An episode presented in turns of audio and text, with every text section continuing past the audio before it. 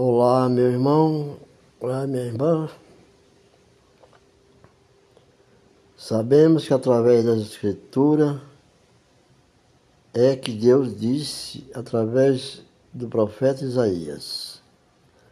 Isaías 45, 1 disse: Eu irei adiante de ti e endireitarei os caminhos tortuosos. Quebrarei as portas de bronze e despedaçarei os ferrolhos de ferro. Isaías 45, 2 Quando ele fala, eu irei adiante de ti é porque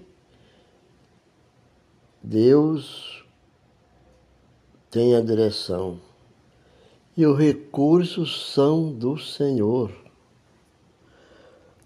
Nós vemos no louvores, nos louvores entoados na igreja que diz: Não há ferrolho nem portas que fique de pé diante da tua voz.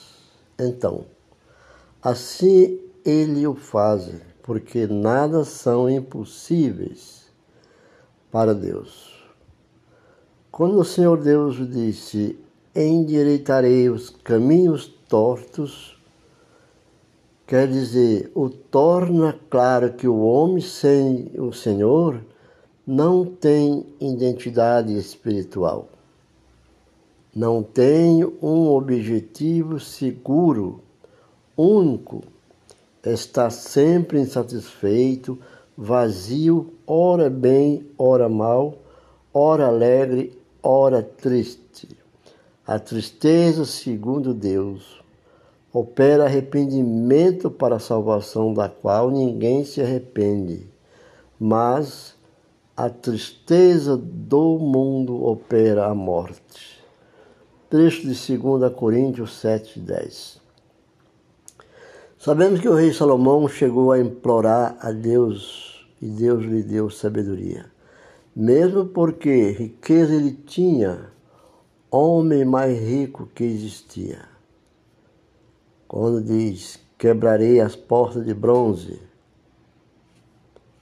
quer dizer, o Senhor é que abre todas as portas, aquelas que parecem impossíveis para o homem enfermidades incuráveis, a salvação de pessoas que parece jamais ter uma oportunidade, porta de emprego e muitas outras que possa ser de seu agrado. O bronze é o elemento mais resistente dos minérios de liga. Ele se dobra mas não se arrebenta. Para Deus nada é impossível. Só Ele pode abrir todas e quaisquer portas de bronze. Despedaçarei os ferrolhos de ferro. Ferrolho de ferro, minha irmã, minha irmã, é o mesmo que cadeia, algema. Lembrar que Pedro e Silas estavam algemados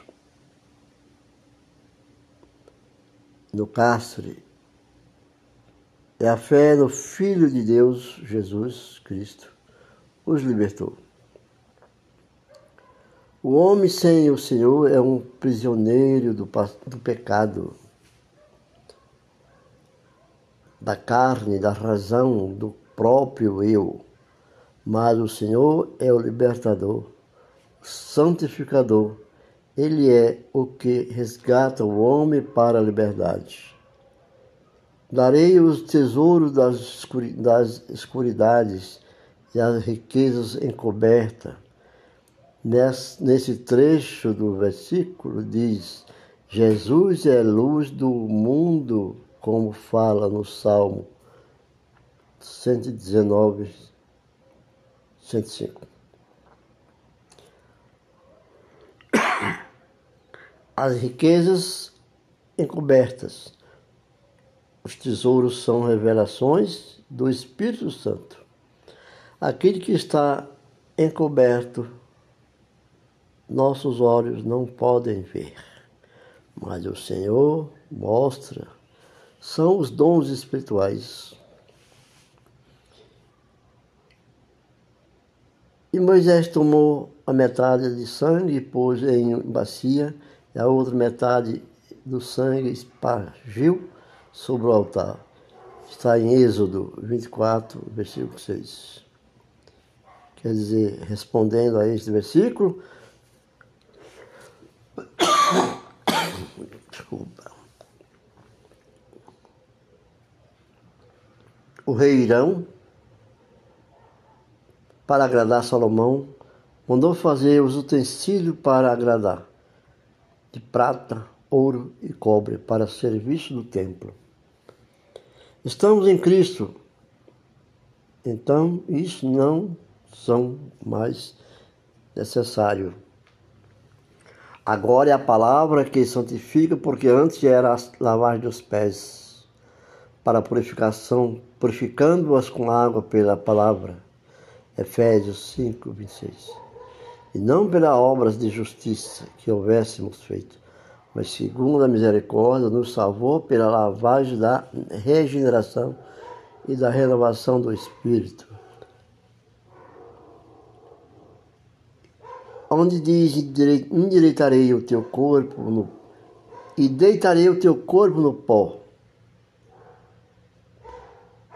e o ouro de Ofir nas pedras de ribeiro, então Todo-Poderoso será o teu tesouro e a tua prata acumulada. Para que possa saber que eu sou o Deus de Israel que te chama pelo teu nome. O Senhor conhece cada um individualmente, por isso a porta é estreita, porque passa um de cada vez.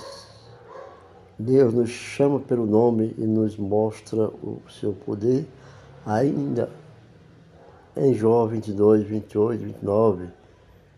Determinarás tu algum negócio, ser-te-á firme, e a luz brilhará em teus caminhos.